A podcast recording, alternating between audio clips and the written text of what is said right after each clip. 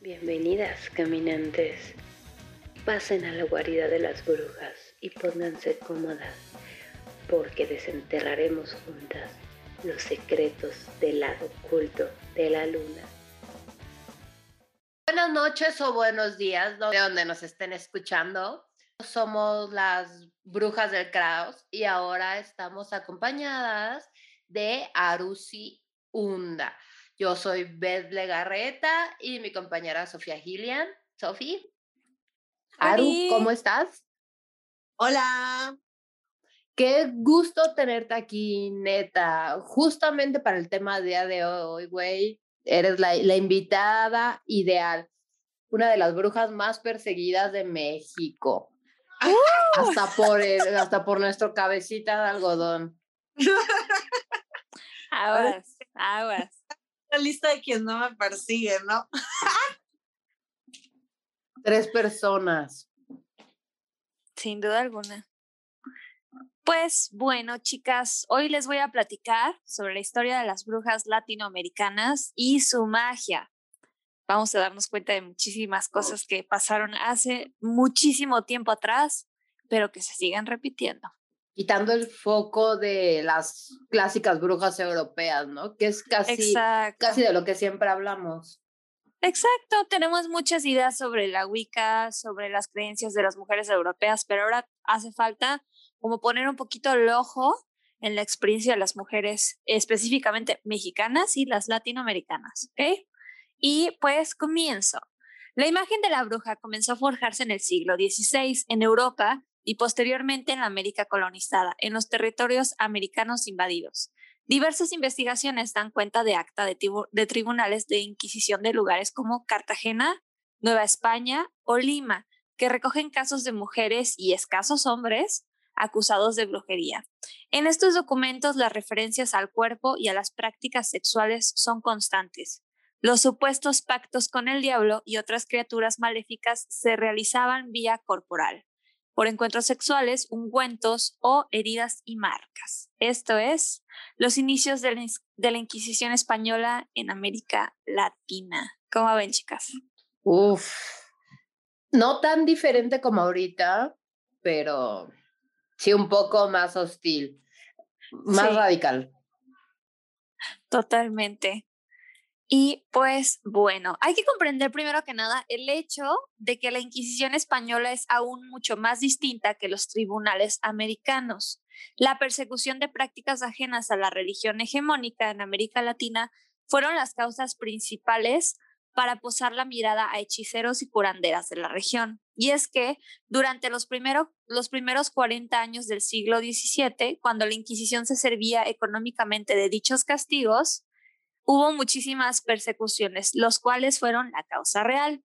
Así como, por ejemplo, te soy, recito, el comisario de Guatemala escribe sobre la abundancia de hechiceras en la ciudad, que si todas hubiesen... de Guatemala. Sí, que si todas hubiesen de castigar, no habría ni siquiera cárceles suficientes para ponerlas. También el obispo de Panamá indica que toda la provincia estaba infestada de hechiceras y hechicerías. Y las autoridades en Cartagena de Indias informan que en la ciudad la amalgama de las artes ocultas, perdón, indias, negras y españolas, las hechicerías pululaban por todas partes. O sea, estamos hablando de varias sedes de la Inquisición española, las cuales todas tenían algo en común. Brujas en Latinoamérica. Estaba plagada de hechiceras y hechicerías. Que o sea, hechicerías son como, este, pues su magia, ¿no? Sus, sus hechizos le tiraron la peluca al juez, hizo que le cagaron pájaro, esas son las hechicerías, ¿no? sí, es muy chistoso. La hechicería americana, exactamente igual que la española, está orientada a lograr la riqueza y sobre todo el amor. Otra historia es lo de la salud, ligada al curanderismo, muy similar a lo de María Sabina, lo que veíamos, y claro que pues les voy a hablar un poquito más de eso adelante, pero bueno, continúo. Las causas más comunes para invocarse estos rituales mágicos y estas prácticas sincretistas, que el sincretismo es una combinación entre varias religiones y, creencias, culturas, fueron lo del poseer algo que proporcionase suerte en los juegos de azar, un amuleto o limpiar la, la suerte. Generalmente esto era algo muy solicitado por los hombres. Pero a su diferencia, claro, a su diferencia, lo que verdaderamente dedicaban sus afanes las hechiceras eran los asuntos del amor. Claro que pues el opio de las mujeres. Y todo esto, ¿no? Más que amarres, fíjate que esta cuestión de los amarres fue cambiando, pero tiene que ver más con el echar la suerte. ¿Cómo me va a ver con fulanito? Necesito saber si el general tal me va a pelar. O, se si me está engañando, ¿no? O, si está casado en otro estado, típico. Y tiene cinco hijos, es... es todo un caso. Acá en Veracruz eh, sí hay como una relación muy cabrona con ese tema de la hechicería y del ocultismo y de onda por el estilo. Y yo me acuerdo cuando era una niña, me compraron, bueno, le pedí a mi papá que me comprara este, un libro de leyendas de Veracruz y era grandote, así, quién sabe dónde haya quedado, pero justamente de esas leyendas como que eran muchas de, pues, mujeres que, por ejemplo, procuraban mucho como el tema de la belleza y de la juventud eh, a través como de rituales y onda por el estilo, pues para no irnos más lejos, o sea, eh, justamente en la antigua, cuando tú vas a un recorrido en la antigua, este, que es básicamente donde entró la colonización y todo el de Braille. Por ahí llegaron los españoles. Ajá, por ahí llegaron. Y está aquí a 40 minutos de donde nosotras vivimos, ¿no? Entonces va, ahí te hacen todo el recorrido la casa de Hernán Cortés y todo ese Braille. Se come muy rico ahí, por cierto. La villa, eh, la villa rica de la Veracruz, de la Veracruz. Ajá.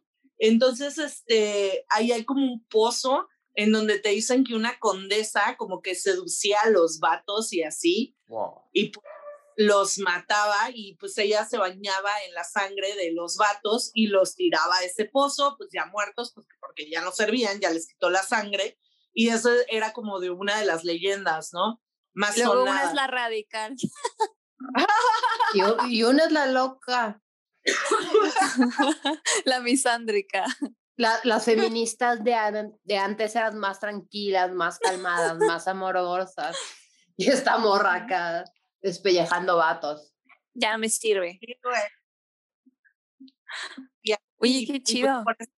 Se dice que como debajo del puerto de Veracruz hay como pasadizos secretos que, que era como de esta condesa y onda por el estilo en donde hacía todos estos debrayes, ¿no? Y sí, o sea, se sabe que hay pasadizos secretos por debajo, pero pues no se sabe si decía que habían túneles y sí, efectivamente los había, pero no se sabe si realmente la función era para, para los planes macabros de la bruja condesa que asesinaba y Bella, pero sí había túneles. No sé, es como una onda muy mística. También se habla así de el hospital naval y, o sea, cada lugar así del puerto y de los municipios aledaños tiene sus historias acá macabras y está chido. Oye, mana, pero se, se bañaba en la sangre como Elizabeth Batory o se la tomaba. No, no especifican. Recuerdo que era bañarse. O sea, como de una tina, llenarla de sangre y ella remojarse ahí para mantenerse como bella y joven toda la eternidad, onda por el estilo. Mm. Órale. Bueno, después de este, de este tour, qué, qué interesante. No, la mística de Veracruz es muy interesante. De hecho, por ahí unas, hay unas personajes que van a ver que tienen que ver con Veracruz. Va a estar bueno. Va a estar bueno, bueno, bueno. Pues bueno, chicas, seguimos. Y pues les platicaba estas cuestiones del amor. Por lo general, una hechicera no era más que una pobre mujer de clase baja dedicada a alegrar la vida de los hombres, embolsándose de paso pues unos cuantos pesos. Naturalmente, para que no les faltase clientes, si no eran del todo atractivas, buscaban recurrir a conjuros que facilitaran esa parte, ¿no? El acercamiento a esto. Estos conjuros les eran enseñados por colegas que a su vez lo habían aprendido de otras y así sucesivamente, o sea, se iban pasando la voz.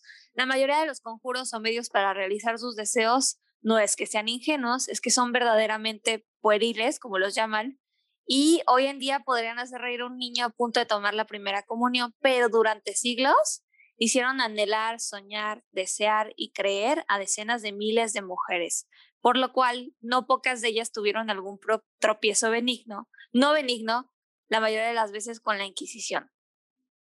Y pues voy a empezarle a hablarles de algunas. Fue toda una odisea conseguir la información de estas mujeres porque pareciera que las borraron de la historia. Y lo único que, sí, lo único que encontré de registro fue gracias a la Inquisición. O sea, afectaron mucho, pero fue la Más que borrarlas, creo que eh, nunca las escribieron en la historia en periódico, ¿sabes? O sea, fueron esos registros que anotaron en su máquina de escribir invisible, básicamente. Claro, en su libreta de cosas que no me importan. Exacto.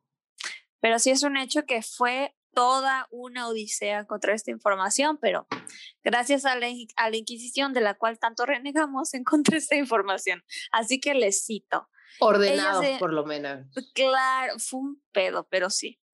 Teodora de Saucedo. Ella era de La Habana, Cuba. Fue una bruja criolla de La Habana que fue denunciada múltiples veces por un fray que era Alonso Enríquez, obispo de esa ciudad en el cual narra tan atroces acontecimientos. Cito, hacía cinco años que fue llevada a medianoche al corral de una casa donde se encontraba un trono rodeado de brujas. Sentado en él se hallaba una extraña figura vestida con largos ropajes. Hediondo de azufre que le ordenó hacer una cruz en el suelo y luego borrarla con el trasero. Con lo cual, sí, con lo cual renegó de la iglesia y después fue poseída sodomíticamente. Sodomíticamente, pues es un afán sexual, ¿no? Sodomíticamente. Sodomíticamente. Una nueva palabra. Genial. Al diccionario de herejías. El poder que a cambio le fue concedido consistió en ser capaz de confeccionar unos polvos maléficos para perjudicar a las personas o animales que desease y a continuar con ayuntamientos carnales diabólicos. Prácticamente, en su gran mayoría notarán que muchas de estas mujeres fueron acusadas de tener relaciones sexuales con el mismísimo oscuro, con el diablo. ¿Y, y cuál era la, la, base para acusarlas? O sea, era así como que hoy tiene cara de que anoche tuvo sexo con el diablo y ya. O sea, imagínate que yo soy tu vecina, te traigo ganas de, de hacértela de pedo y yo invento que en tu corral te estabas dando a un macho cabrío y era el diablo, ¿no? Entonces. Con cuernos y todo el pedo. Sí, yo, yo, yo decía que presencié todo, iba y te denunciaba. Pero la verdad, a diferencia, por ejemplo, de la situación en Salem, en Estados Unidos o en Europa, fue que también esta cuestión de la Inquisición fue una cuestión política bien fuerte. Entonces, la Inquisición castigó a mujeres que en realidad practicaban otra religión, como los protestantes, estaban persiguiendo protestantes. Entonces, claro que a, la mínima, este, pues, sospecha, por así decirlo, era, vámonos, aquí no va a ser tanto. De hecho, aquí vas a darte cuenta de que muchas de las autoridades les valía. Les valía. Pero Hasta la fecha no, para bien o para mal. les vale la ley. Si Exactamente. es justa, si es injusta, ellos les valen. Y la verdad es que la Inquisición fue un medio básicamente para enriquecer a la iglesia, ni siquiera era tanto porque les ofendiera, ya hablaremos un poquito más de eso. Se van a ir dando cuenta cómo también hay cierta hipocresía en el proceso. Poco a poco lo van a ir viendo. Pero ¿cómo ven a Teodora acá? Pues yo creo que esa, esa, ese rollo de de que se estaba sodomizando con el mismísimo demonio por el estilo. Yo creo que es como el antecedente de lo que ocurría como en los noventas, principios de los dos miles, de cuando decían, te ponían la pez carlata de que eras la puta, entonces ya estabas ah, marcada. Claro, sí. y a mí me dijeron que se acostó con tres, cuatro vatos. No, güey, no, claro. ponle, ponle, las cruces, un pedo así, ¿no? Y yo creo que, que va mucho de eso, ¿no? De cómo meter el tema de la vida sexual de las mujeres y que, y que eso sea horrible. O sea, ¿Cómo podemos castigarlas y que la ley nos apoye? Exactamente. Entonces yo creo que es como un antecedente milenario de que te pongan la pez carlata, ¿no? Sí, totalmente. Era un marcamiento, además, porque esto quedaba registrado. o sea, imagínate, la Inquisición te registraba por ese aspecto, ¿no? O sea, todo esto. Como ahora en Twitter, ¿no? Eh, exacto, por eso les digo que no, no, ha cambiado mucho, no ha cambiado mucho esta, esta situación, nada más que ahora no nos, no nos, pues dicen que, que tuvimos sexo con un macho cabrío a lo mejor, pero... no, ahora eres mal cogida. Sí. Lo contrario. Yo hubiera preferido que me dijeran que me di al diablo y así como, bueno, está bien, mm, está bien. O sea, podemos negociar, ¿no? Pero... claro, hay algo a cambio. Ay, no. Pues bueno, vamos a continuar. Vamos a continuar con Fabiana Sánchez de Perú. Ella, se decía, era una extraña mujer, quien organizaba que la res con maestría, con una increíble capacidad para liderar y unas raras facultades para fascinar a sus seguidores, con los que en determinadas fechas se dirigía a una cueva donde agotados por la larga caminata, los que acudían se dormían. Por la medianoche eran despertados por la bruja, quien les daba de comer ciertas hierbas y comenzaban a bailar frenéticamente cantando. Cito, Padre mío, Señor mío, tú eres mi favorecedor. Tú siempre atiendes a mis ruegos. Permite que todo sea laborable y atiende a los, ruegos, a los ruegos perdón, de los que se buscan necesitados. Se decía entonces que seguido a estos ruegos, roncas voces salían de las más profundas pues esquinas de la cueva. Les respondían estas voces, ¿no? dándoles una solución, o sea, era una especie como de oráculo. Y pues ellos bebían un cocimiento de gigantón, paréntesis, un cocimiento de gigantón. Justamente te iba a preguntar. Sí, el gigantón es una planta, bueno, es una flor y eh, coloquialmente es llamada como hierba del sopilote, tabaquillo, gigantón o tabaco silvestre. Cocimiento podría ser entonces un té o una infusión o brebaje. ¿Ok? Ok y se introducían en la boca harina de maíz, la cual soplaban sobre la cueva, tras lo cual se les aparecía un ser monstruoso, que era como para darle forma con la harina, como si a un fantasma le soplaras la harina para que la harina y daba forma y despertaban al monstruo, ¿no? Se me hizo muy curioso, se me hizo muy chido. Lo que más me dio risa fue la parte de unas raras facultades para fascinar a sus seguidores, o sea, era una mujer líder. Básicamente era una mujer chida, era una mujer a la que la gente quería seguir, pero eso la llevaba a ser bruja, como claro. Y aparte claro de la bebida que los ponía a bailar eufóricamente. Me parece que es un antecedente al LSD. Una sustancia. La están como pasando chido, pero demasiado chido, ¿no? O sea, porque digo. Hay un límite de pasarla chido. Sí, güey. Está, chido que bailen y todo eso, pero no está chido como tirar harina y ver una madre ahí, ¿no? Ni ser eufórico, güey. Oye, prácticamente. Pero, ¿quién atestiguó esto? A mí me da mucha curiosidad de dónde se sacan estos testimonios. O sea, ¿se los sacan del culo?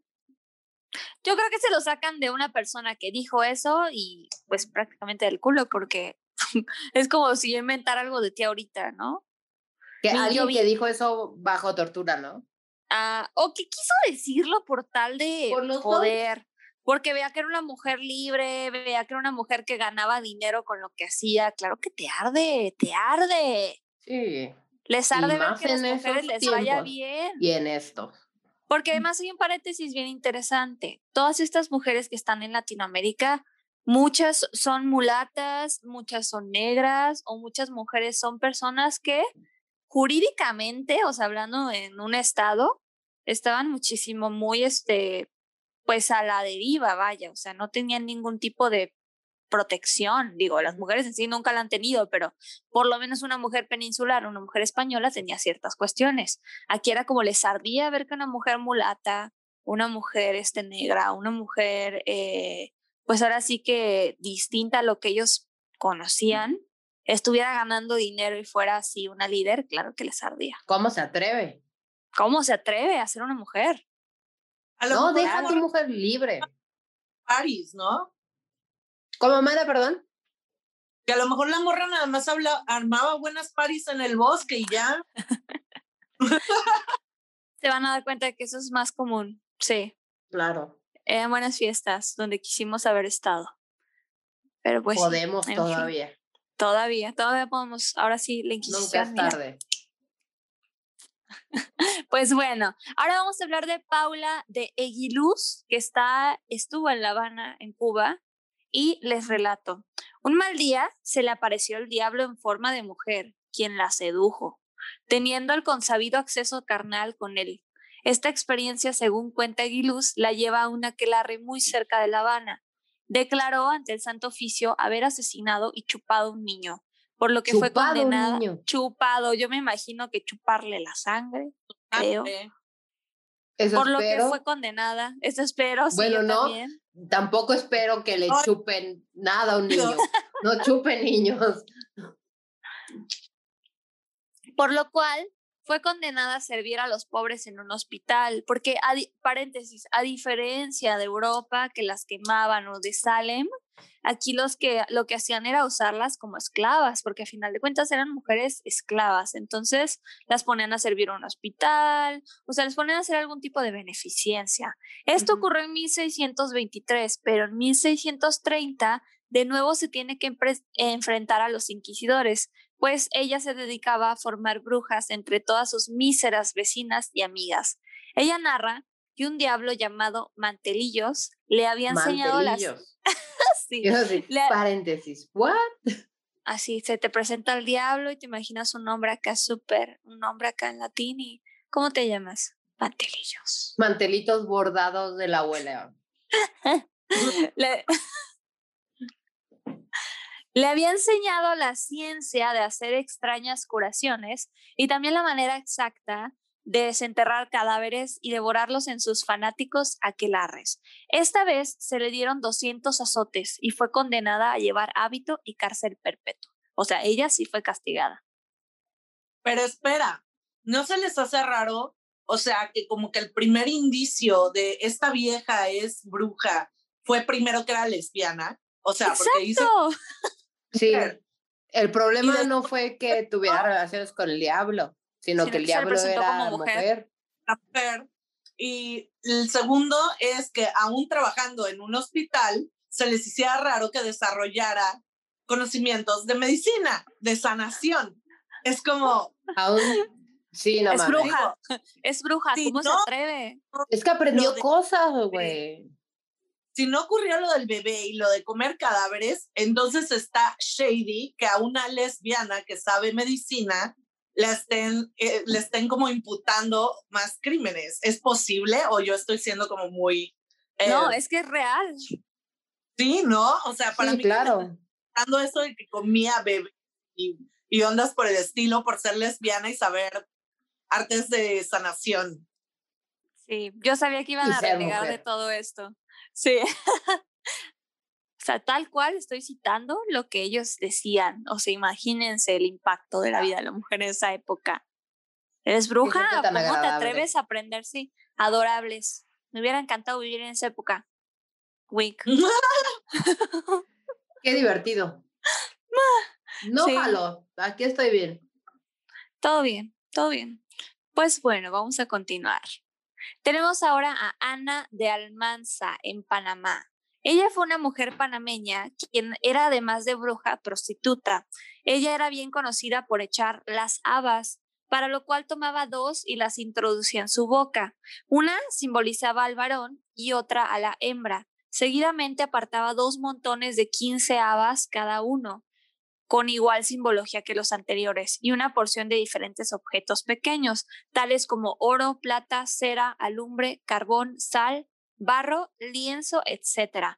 Conjurándolos y mezclándolos, sabía lo que le depararía al futuro. Por ejemplo, si salía barro, quería decir casa, hogar o tierra si salía oro, dinero que traería pues algún amante, ¿no? Porque además el obtener dinero para las mujeres es una cuestión casi imposible. Y hago un paréntesis, ¿por qué habas? La utilización de las habas para este tipo de conjuros es acaso lo que con mayor frecuencia empleaban estas mujeres, no habiendo apenas ninguna que se precisase de hechicera que no recurriese a ellas. Es decir, que era una práctica muy aceptada. Empezó en Europa, y es que las habas ya eran consideradas como algo especial desde al menos la época de los egipcios, que las tenían por funestas, en las que se encontraban las almas de los difuntos.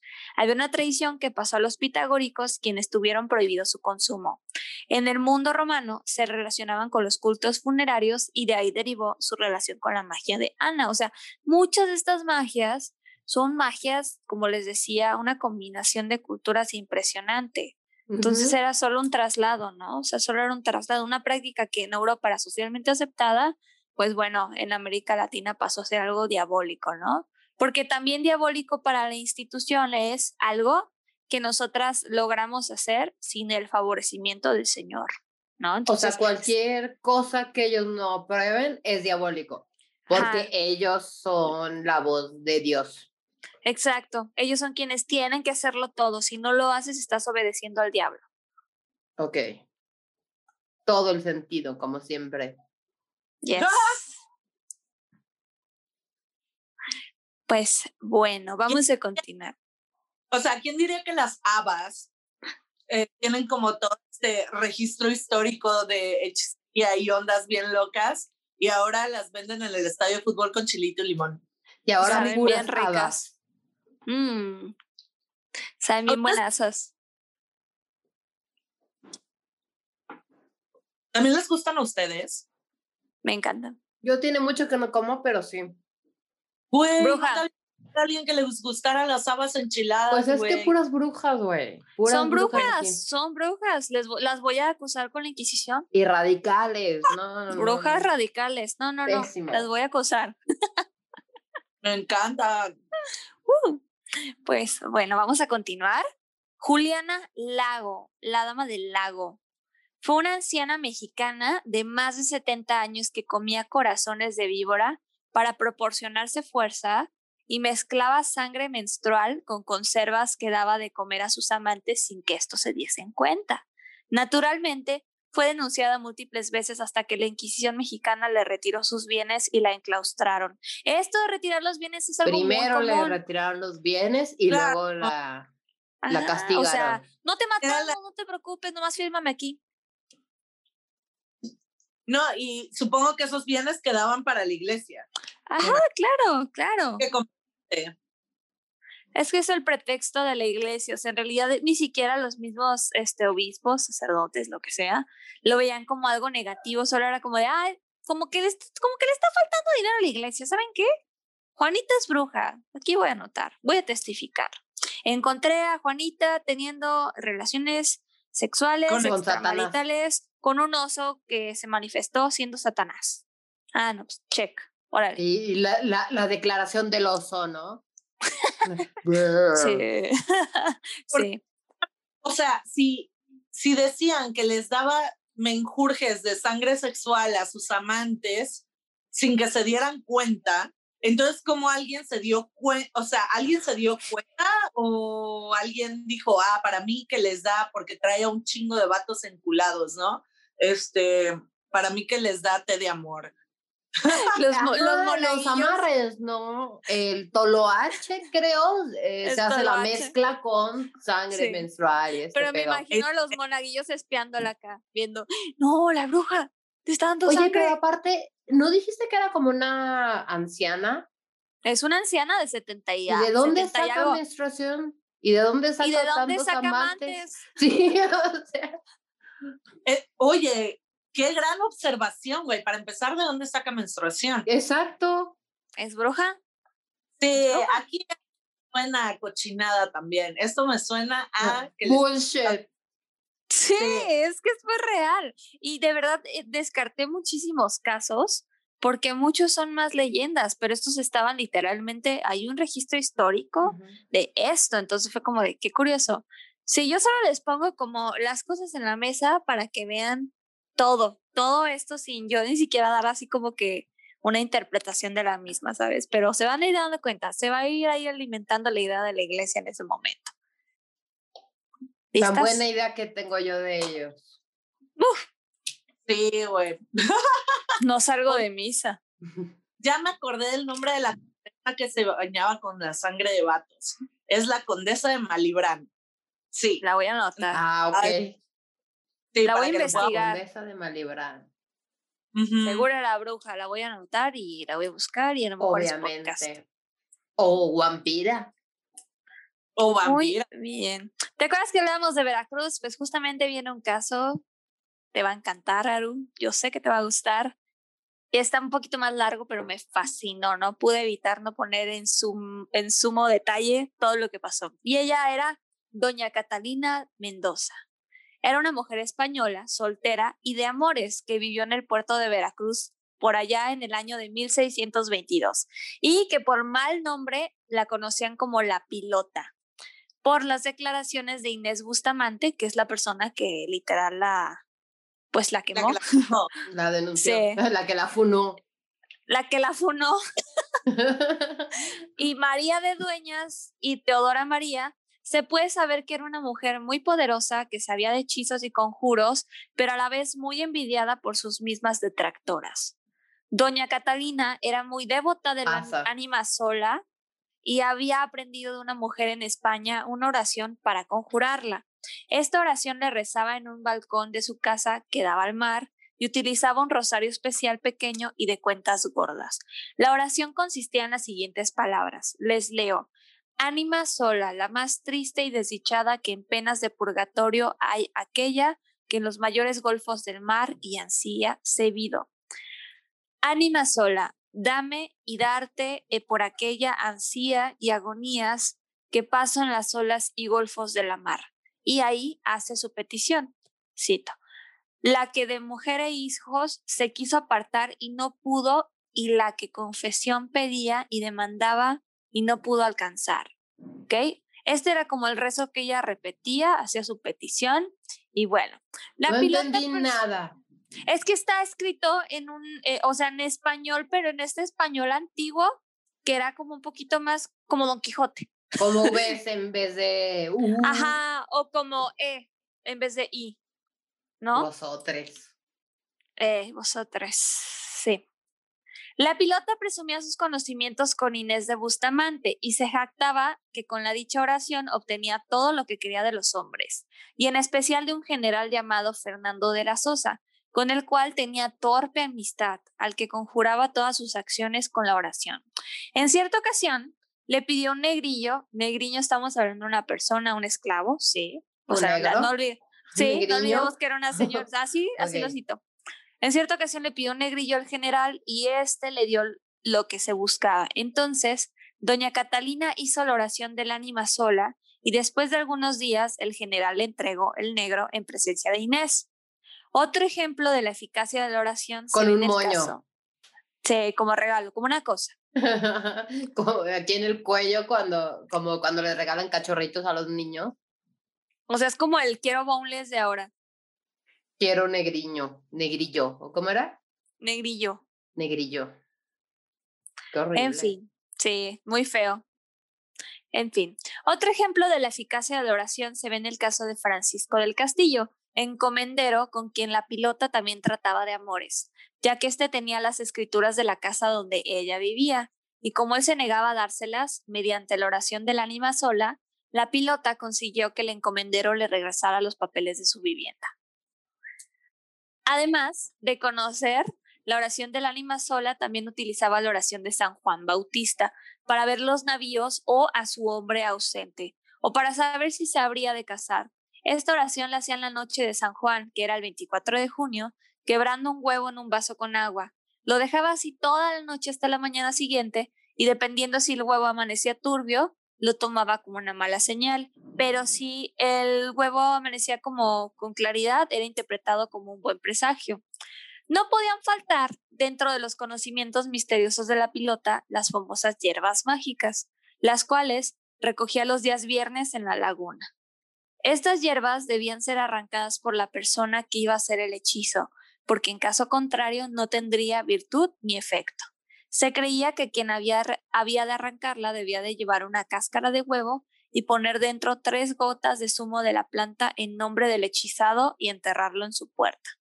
Con este hechizo, la pilota mantenía a raya al general Fernando Sosa. Cuando estaba celoso y cuando quería traerlo de nuevo, solo iba por la hierba que tenía cualidades contrarias, que crecía junto a la otra, y de este modo la presunta hechicera creía manipular los sentimientos y acciones del general Sosa. Probablemente su cosmovisión tuvo que ver con su decisión por rezar al ánima sola, practicar rituales de adivinación las noches del 24 de junio, lanzar conjuros por medio de hierbas y poseer amuletos, todo con la finalidad de que los hombres le dieran regalos y que estuvieran a su disposición cuando ella quería. Y de nuevo otra, otra historia que la Inquisición se sacó de whatever.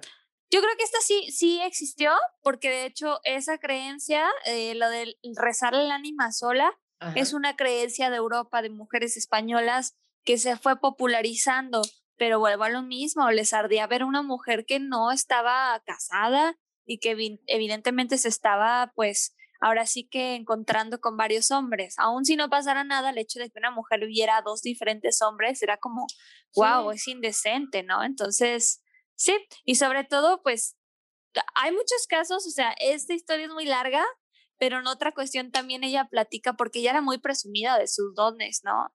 Ella contaba que también podía amansar a cualquier perro por más bravo que fuera. Y se llevaba a esta vecina, que fue después la que la quemó, a enseñarle cómo, cómo calmar a los perros.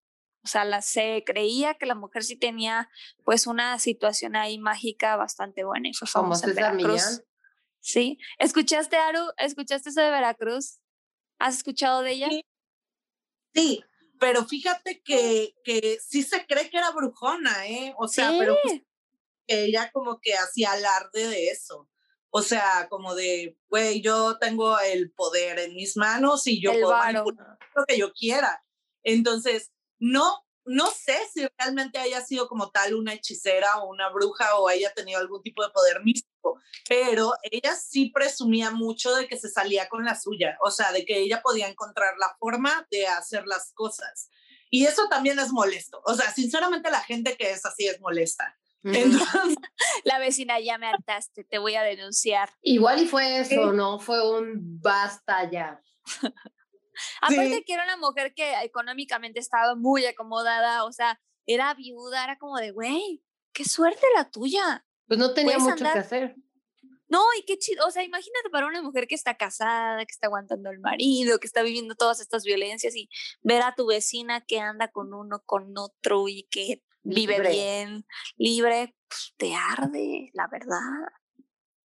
Seguramente. Y, aparte denunciar era tan fácil, tan fácil, perdón. No, aparte de que viendo el contexto, o sea, porque ella era una mujer, pues, española llegada al puerto, o sea, ella, ella fue, este, ahora sí que de la flota colonizadora, ¿no? Privilegiada. Eh, podía disponer de esclavizar personas, o sea, literalmente. claro. Dio una persona para tenerla esclavizada. Entonces, este, vaya, se ve que no era muy chida ella. Sí, como que cae mal. sí, como que cae mal. Es así como, yo me salgo con la mía siempre, ¿no? Su vecino está de acuerdo. O sea, se metía hasta con los perros de otras personas, güey. Eso es como meterte en la crianza de los hijos. De los Es algo que... ¿Y qué fue de ella, mana? ¿La mataron? No, no le hicieron nada. Bueno, pues solo se hizo famosa por las habladurías. Sí, y además te digo, en realidad solo eran juzgadas, les hacían algún cobro, o sea, como a ella a lo mejor no le robaron, eh, pues, bienes, pero sí seguramente como tienes que pagar una cuota. Una multa. Claro. Por bruja, ok. Claro, págame que si se andaba cotorreando al general y era española y súper acomodada y todo, ¿qué le iban a hacer, güey? Como en México no cambia, ¿no? No, y no les hicieron nada muchas. Solo fue más una cuestión meramente económica. Por eso les digo, no era tanto el hecho de que les afectara, sino que o sea, era Latinoamérica siendo Latinoamérica desde tiempos inmemorables. Siempre, exactamente yo creo sinceramente que sí debía de haber algún tipo de castigo social, sí tenía que haber algún tipo de estigma, de decir, güey, no podemos llevar con esta vieja porque es una bruja. O sea, ondas, o, o, sea, como rechazo o exclusión social, además de retirarles bienes. Y como vimos en algunos casos, hasta castigos físicos. O sea, ¿qué pedo con la que le dieron latigazos, no? 200 azotes. 200. Ondas así, o sea, era un tema como más de eh, dominación, quitarles recursos. y este, racismo. Ajá, racismo, exclusión, onda por el estilo, o sea, estaba gacho, porque Sí. esto no era Sí, a la que azotaron fue una mujer que pues en realidad era mulata o era mestiza, que ya al ser española era como dame varo. Dame varo, Sí, claro. Y si no tienes, pues. te quito tus bienes. Ah, no, claro. te quito tus bienes. Ay, así todo de plano, ¿no? Casas. ¿Qué más podías tener en ese tiempo? Eh, ganado, ¿no? Tierras, ganado, gallinas, Caballos. caballos. De los feudos y eso, y eso, o eso fue después. No, sí se aplica. Son mil sete- 1700, 1600, sí, 1700, perdón. Sí se aplica. Pues podía Sí. ser así. Sí, es que les quitaban las tierras a los indios y los cedían a peninsulares. Probablemente por eso ella tenía su casita en Veracruz, llegó de España, tuvo bonito, trucutru. Por eso andaba enfrente haciendo sus rezos. bien a gusto. Frente al mar, como hotel de cadena. ca- el mar es sostener varo, hija. Discúlpame, hasta la-. Hoy cambiado. siempre. Entonces imagínense. Pues bueno, vamos a continuar con otra mujer. Esta es María de Jesús Cornejo, de Lambayaque, Perú. Vivía en 1770. Ella fue llamada la jabonera. Eh, se decía que ella era poseedora de unos polvos amarillos que arrojaba sobre los hombres para despertarles volcánicas pasiones que ella aprovechaba. Ay, Mujer de- porque necesitas polvos para eso. You never know. es muy algo- difícil. Uf. Bueno, igual depende de qué polvos, ¿no? Eh, Mujer, mujer de pésima fama, acusada de ocasionar maleficios que otras colegas contrarrestaban con lo que había montado toda una red de maléficos negocios. O sea, esta- era como esta bruja envidiosilla que te hacía trabajos si, si tú le estabas ganando como que en la chamba. Esta curruscante fémina Curruscante. Curruscante, nueva palabra. Este curruscante femina frecuentemente salía a medianoche a la orilla del río y ahí bailaba y tenía relaciones sexuales con los indios, lo que para los ojos de los españoles no era sino una parafernalia semejante a un aquelarre, o sea, prácticamente la mujer iba y tenía sexo. De todas formas, Era libre y feliz. tenía líbido. Malita. Pues es que te das cuenta, toda una mujer que tenía muy mala reputación, pues porque se acostaba con hombres. Ajá. Y con, Con indios, indios. aparte. Con indios. O sea, es Sí. así como de. O sea, básicamente por eso era una bruja. Ajá, estaba haciendo un aquelarre para ellos. Se llama coger, señores. aquí, pecadores de la que la red. De todas formas, su originalidad consistía en que maleficiaba con jabones a los que tras conjurar debidamente enterraba en las puertas de las casas deseadas. O sea, les, enter- les iba y les enterraba un, un jabón afuera de la casa del güey que se le antojaba. En el, en el inventario, ¿Cualquier perdón, jabón? Ella, ella los hacía. Ah, Hacía con menjurjes y ondas acá. lo- Sí. o sea, no Con mi hijo, báñese. Báñese porque me lo voy a dar. Ahí tiene. Buen, buen tip, ¿eh? Buen tip. La- Está Regalarle un bueno. jabón antes. Para que te lave la cola. Ahí está. Sí, güey. Luego anda bien hediondos.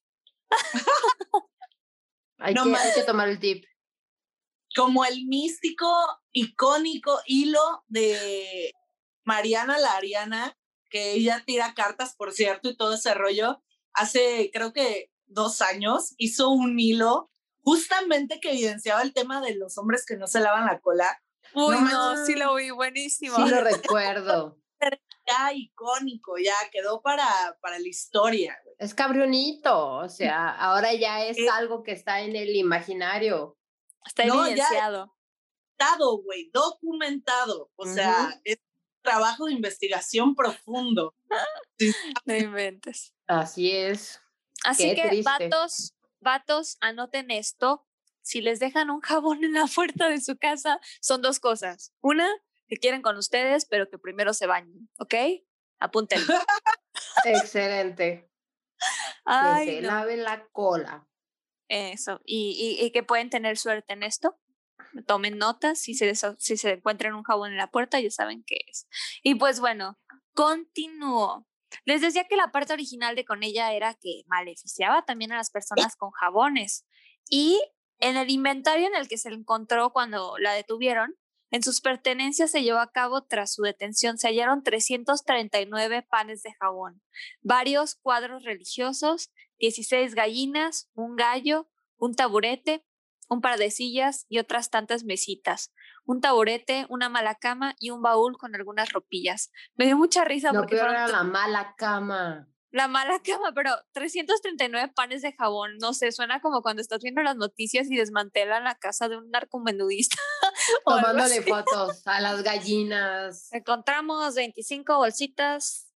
Y esta cama está culera. Mala cama. sí. Ay, no. Es que es todo un caso, ¿no? Como, como uso las mismas palabras que ellos usaban porque me parece muy chistoso, perdón, que me burle de estas mujeres, pero... No de ellas, de, de, quien redactó esas pendejadas, de quien las pensó, de quien las dijo en primer lugar, en primer lugar, ¿no? O sea... Sí. Ok.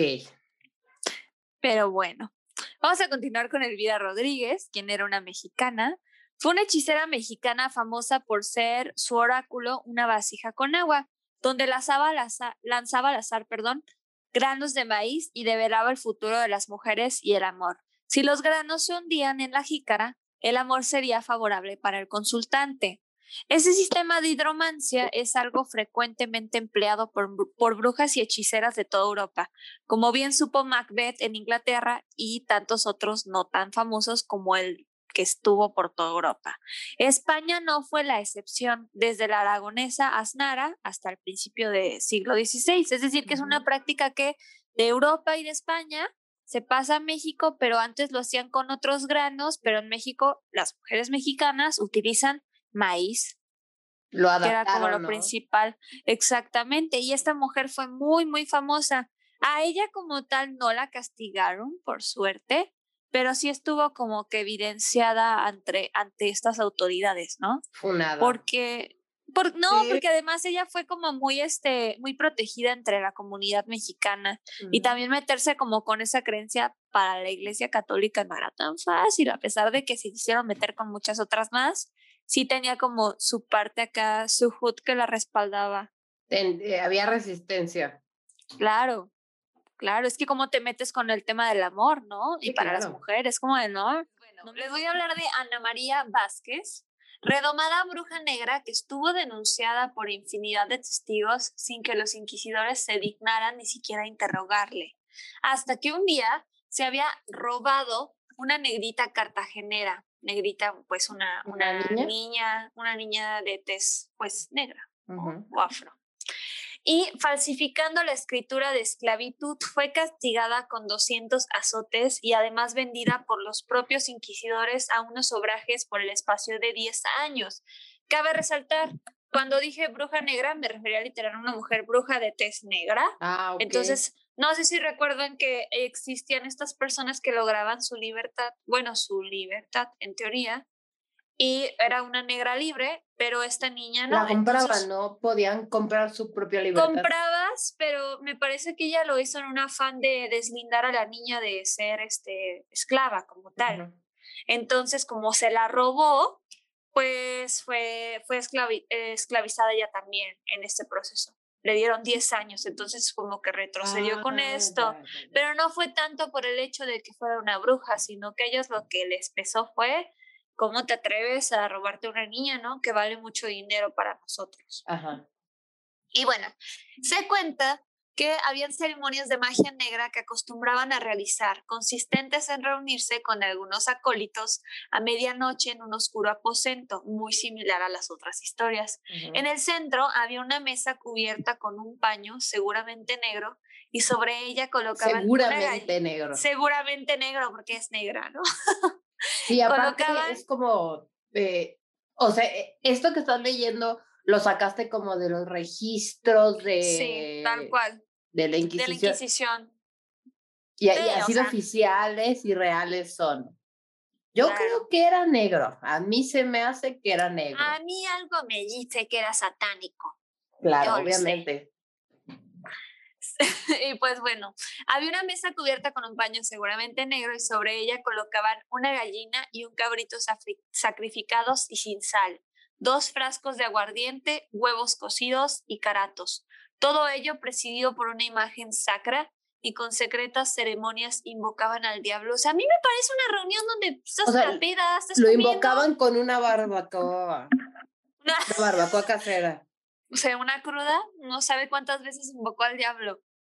No te, o sea, si esta es una mujer eh, que venía saliendo o, o que acababa de salir de un tema de esclavitud, ¿cómo tendría un cabrito? ¿Cómo tendría una gallina y todas estas cosas? Porque en ese entonces el hacerte de una cabeza de ganado o de hacerte de, de estas cosas, pues no era algo que todo el mundo tuviera acceso. Y si esta mujer eh, venía saliendo de una situación de esclavitud, no creo que tuviera sinceramente un cabrito.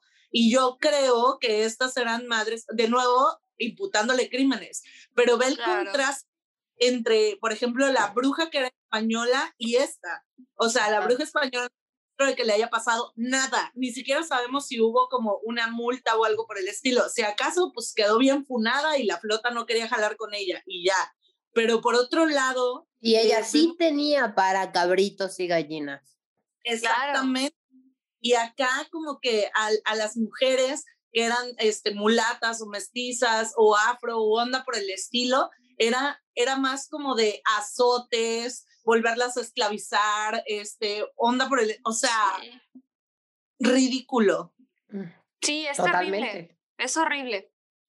Pero sí, ¿y cómo lo des? O sea, discúlpenme si uso esas palabras como negro, pero es tal cual lo que dice ahí, ¿ok?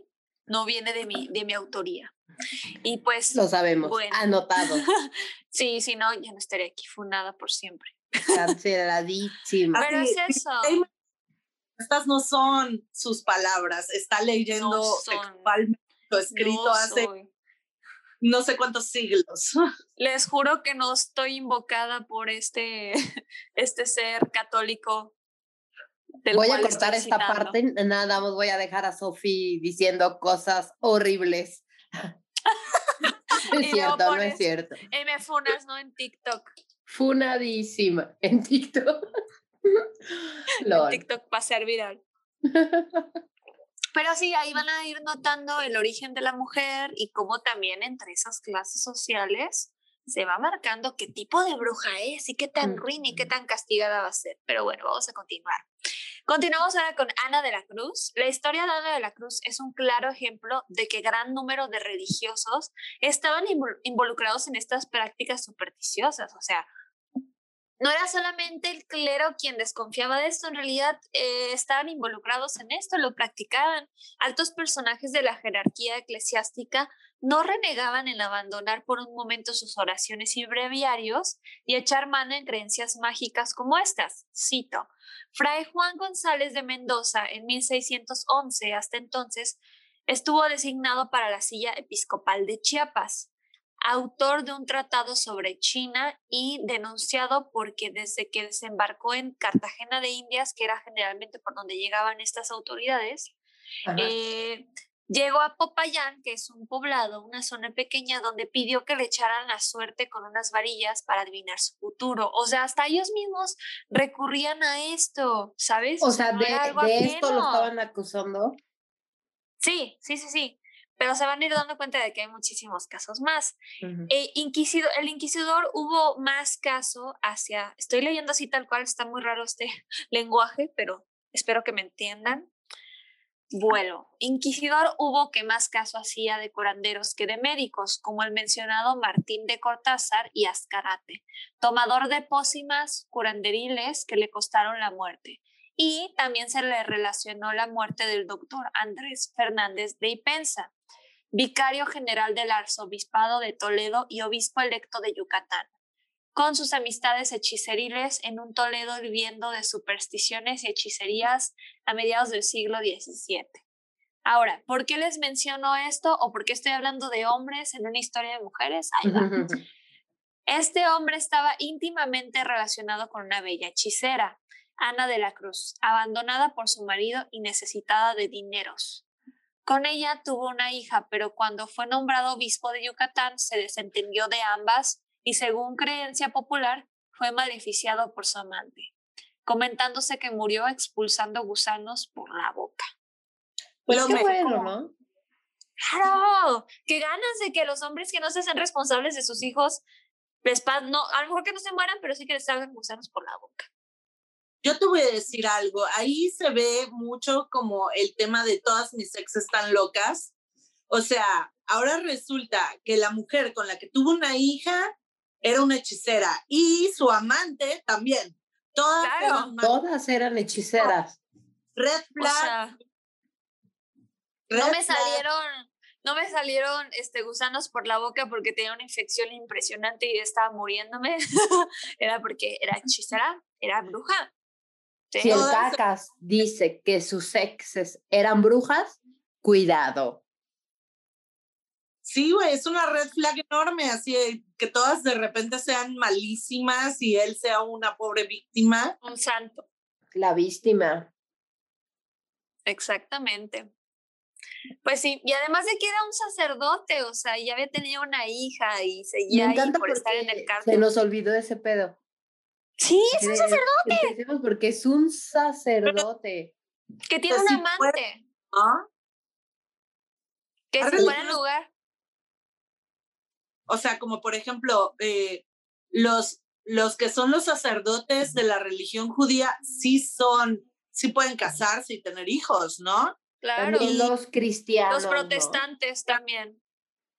O sea, creo que como que el, el, tema es con los católicos, ¿no? Es lo sexual, está muy marcado el, la cuestión sexual en México, en Latinoamérica. Si se fijan, todas estas supersticiones que hay o estas acusaciones van de la mano con que una mujer tenga actividad sexual. Sí, eso también. O sea, es, es el principal pedo. O sea, porque con las brujas europeas también se veía mucho una persecución como en torno a la sexualidad de las mujeres. Incluso si eran mujeres muy viejas que no se habían casado, ya eran brujas, automáticas. Claro. O sea, de cómo fue que viviste toda tu vida sin un hombre. Obviamente eres una hechicera. O sea, onda. O te lo comiste. ¿Cómo no te has muerto sin un vato a tu lado, no? ¿Cómo sobrevives? ¿Cómo te atreves a sobrevivir? Pero incluso yo creo que en un contexto latinoamericano, mexicano, sí tendría que ahondarse un poco más o debería de existir como una, un registro, porque al final los que trajeron pues el tema de la iglesia y esas madres, pues fue la flota del otro lado, o sea, acá la flota traía otras creencias y otras costumbres y otros rollos, y estos vatos llegaron a acabar con todo eso. Güey, aquí arrancábamos corazones y ahora estamos aquí, este, funándonos por cualquier pendejada. Exacto. Y entonces como que yo digo, mm, bueno, este tema, por ejemplo, lo de los corazones y la sangre y estos rituales y todo eso va como muy alrededor también de lo que se veía antes, ¿no? O sea, antes de que llegaran los españoles a México. Por Entonces, no creo que sea coincidencia que justamente dentro de los rituales satánicos eh, mencionan como algunas características de rituales que eran pues de los mayas o de los olmecas. de indígenas. Ajá, y que quieran acabar con eso totalmente, ¿no? Porque incluso... todo lo satánico es... Este, Ajeno al cristianismo. Exactamente, lo que no entendemos o no nos gusta es satánico y ya. Yo fíjate que una vez, bueno, a mí me gustó mucho la serie de Sabrina, la que está en Netflix. A mí también lo que me marcó mucho fue como el tema de un, de un capítulo en donde justamente Sabrina le dice a una de las brujas, no recuerdo cuál, este, le dice así como, güey, pero ¿por qué vas a tú a hacer, ah, se lo dijo a, a, a, esta que se peina increíble, que tiene las uñas así, que se ve súper mega wicca, bruja así, cabrón. ¿Cómo se llama? No me acuerdo el nombre de ella.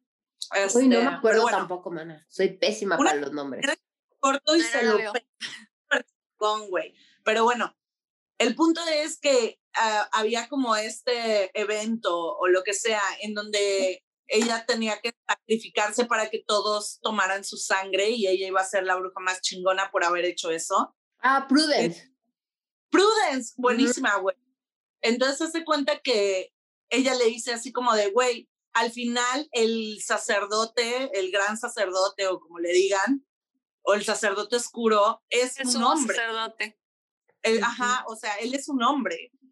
Y si él está interpretando mal lo que dice el, el Lord oscuro o whatever, o sea, es como las leyes las está poniendo él, él como categoría humana, como hombre que es. Entonces es como, o sea, no es coincidencia, obviamente, que las mujeres no tengan acceso a puestos de toma de decisión, ni siquiera en el clero, y que resulte que todas estas leyes hechas por y para hombres fueran eh, censurando la sexualidad del cuerpo y la libertad de las mujeres, y que hacer lo contrario era satánico y malísimo y... Exacto. Y merecía sea- morir, güey. Sí, güey, es colonización, patriarcado, cosas horribles, así. Que ahorita es el gran motor de los feminicidios. O sea, no haces las cosas como yo quiero, no eres lo que yo quiero, no puedo controlarte, manipularte hasta donde yo quiero, te voy a matar. Claro. Sí, es la Te privo de eso. Tengo el derecho de... Sí, en vez de decir te suelto, te dejo ir y busco quien sea manipulable, ¿no? Por así decirlo. Es como me arde verte en esta parte Como un tú tóxico no normal. Tú no necesitándome, ¿no? O tú siendo feliz con otra persona, con otro hombre, sí, es todo un tema. Sí, un desmadre. Pero, pero bueno. Vamos a continuar, chicas, porque todavía faltan un buen y estoy muy emocionada. No se Échale, nota. échale. Pues bueno, esta es Ana Vega de Puebla de Los Ángeles. La mulata Ana Vega era una mujer que ganaba sus buenos dineros, me gusta que digan dineros, A mí también. ejerciendo sus dineros, ejerciendo de curandera y una especie, y ella hacía una especie de ungüento amarillo que para todo vale y para nada sirve, se decía. Debía ser el que confeccionaba base de manzanilla, hierba de Santa María, hierbabuena, eneldo, hinojo, cempasúchil y líquido ámbar. Todo bien frito y colado, aunque para los dolores de tripas, que los dolores de tripas es algo como muy común que estuve viendo, que todo lo, todo el olor que tenían, asco, vómito, lo que sea, era dolor de tripas. Estás enferma del dolor de tripas. es muy chistoso. Cólicos, gastritis, Ajá, agruras, todo todo, dolor de tripas. dolor de. Usaba uno especial cuya receta era pelo y loche, que la verdad no encontré qué era. Bien molido Loche. con sal ajá, y manteca, hervido en agua muy caliente. También usaba cabezas de escorpión para protegerse a sí misma. Bueno, pues por eso fue acusada por la Inquisición, por prácticamente ser una doctora, por así Ajá. decirlo. Sí, básicamente. Básicamente Por curar. por ¿Cómo curar gente. Otra vez. O sea, no estaba comiendo bebés, o sea, estaba curando gente. Pero aparte lo, lo, lo que se puede apuntalar es como a las mujeres que tenían estos conocimientos de sanación alternativa o de medicina alternativa o anda por el estilo. O sea, no se les, o sea, por decir algo, No se les Los hombres- cuestionaba. ellas son magos y las mujeres son brujas, hechiceras, curanderas, este, o sea, como, como niveles. Ajá. No, y, y además en la época, o sea, los hombres tenían derecho de experimentar con, con la salud de la gente, o sea, era como, no, estás enferma, eh, estás enfermo de espanto, te voy a hacer una sangría para ver si te sanas. Pues no, o sea, en realidad todos estaban experimentando, no veo Lo que problema. decíamos en el episodio pasado, ¿no? Que, se, que eran enfermedades del aire, Claro, que era básicamente cualquier cosa. Claro, claro, o sea, habían muchas enfermedades y los doctores en esa época pues no eran así como que digas, pues muy eficientes, o sea, seguían aprendiendo muchísimo. Y a mí la verdad, comparando los conocimientos de medicina en esa época y los conocimientos de herbolaria en ese momento, me atrevo a decir que eran un poquito más, este, pues, eficientes. Pero claro que como una mujer me va, me va a sanar, ¿no? ¿Cómo va a tener ese derecho a, también ganar dinero de esto? Porque es que por lo menos importante. este conocimiento, eh, pues justamente es ancestral. Y para este momento sí tenía más años, más tiempo de, de prueba y error que la medicina, que la ciencia. Claro, claro, claro. O sea, en Europa a lo mejor sí habían más avances, pero en Latinoamérica estábamos muy atrasados. Pero teníamos este, este gran conocimiento que no se tomaba como oficial y pues ahí estaba el problema, ¿no? Eran mujeres acusadas.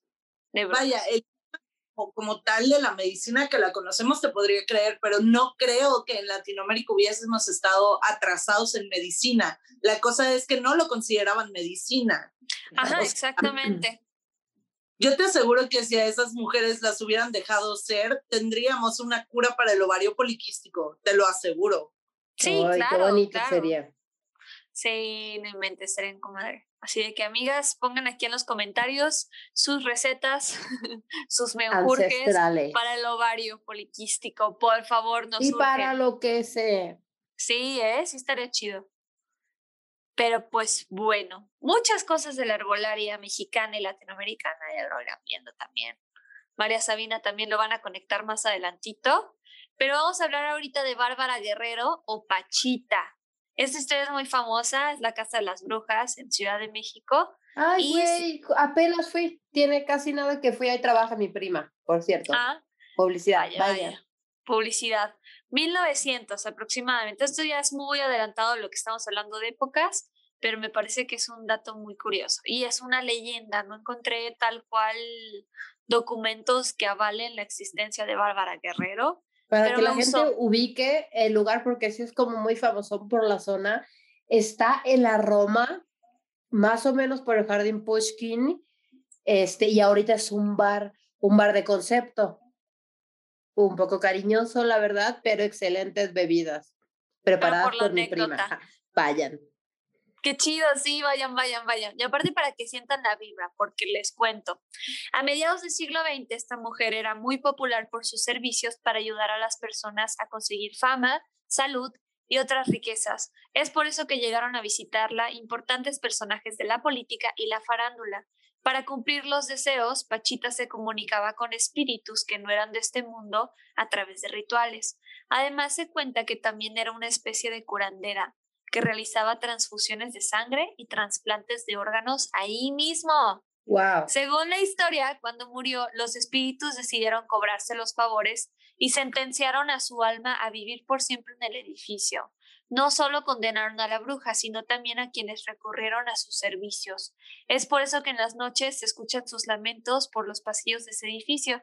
Y ya nos tocará saber qué, qué historias tiene. Mm. Seguro debe tener alguna buena historia esta chica que mencionas sobre alguna experiencia para Mi prima Graciela, le voy a preguntar. Sí, que nos cuente la chisma. Sí, que evidencien lo que está pasando. Y pues ya saben, me gusta cerrar eh, una parte como del capítulo con unos casos curiosos sobre la Inquisición y prohibiciones, algunas prohibiciones. Y les explico, las oraciones, hechizos y conjuros estaban siempre entre la línea de lo sagrado y lo profano. Indudablemente para la Iglesia Católica cualquier cosa relacionada con la magia o con la hechicería era una herejía, como lo que platicábamos.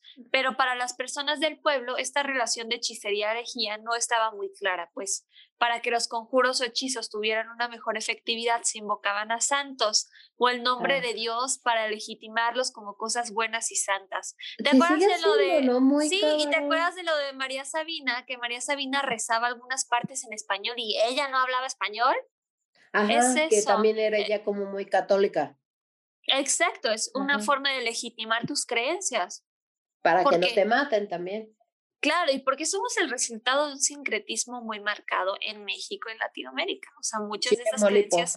Exactamente, muchas creencias prehispánicas, pero también muchas creencias católicas. Entonces hay una combinación muy interesante. Y pues bueno, Dios buscaba darle sentido a las personas, ¿no? O así lo creían en la, en la iglesia. El uso del agua bendita o de trozos de ara consagrada dentro de los conjuros y hechizos son una forma de dotarlos de poderes sagrados y así obtener el consentimiento de Dios y de sus santos para llevar a cabo sus peticiones. Dato muy curioso, muchas personas se hacían heridas en la parte del brazo o en algunas partes del cuerpo y metían un pedazo de hostia, que es la ara. Wow. Sí, lo hacían precisamente como para decir, tenemos el cuerpo de Cristo. Sí, ya sé. Adentro del cuerpo. No tenemos el cuerpo de Cristo. Se les ocurre así. Tenemos el cuerpo de Cristo con mi sangre directa, no debe de haber pedo, Diosito me respalda y tómala que no.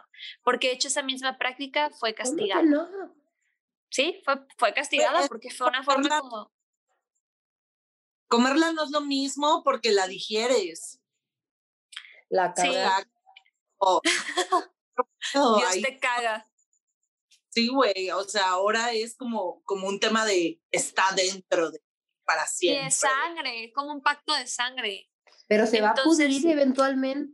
en esos tiempos te morías de gripa, a los 15 años, o sea.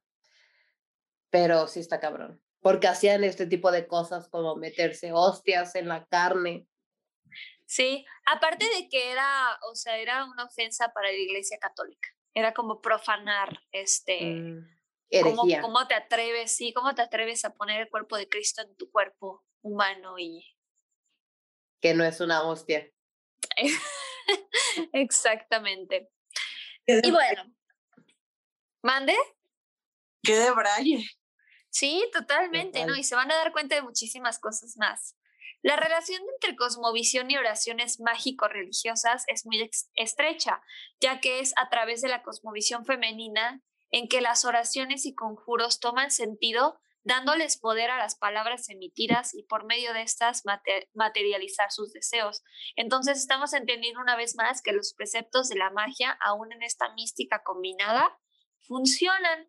Y vamos a ver algunas cuestiones prohibidas en cuanto al tema de, del catolicismo y algunas creencias de la época y de las zonas.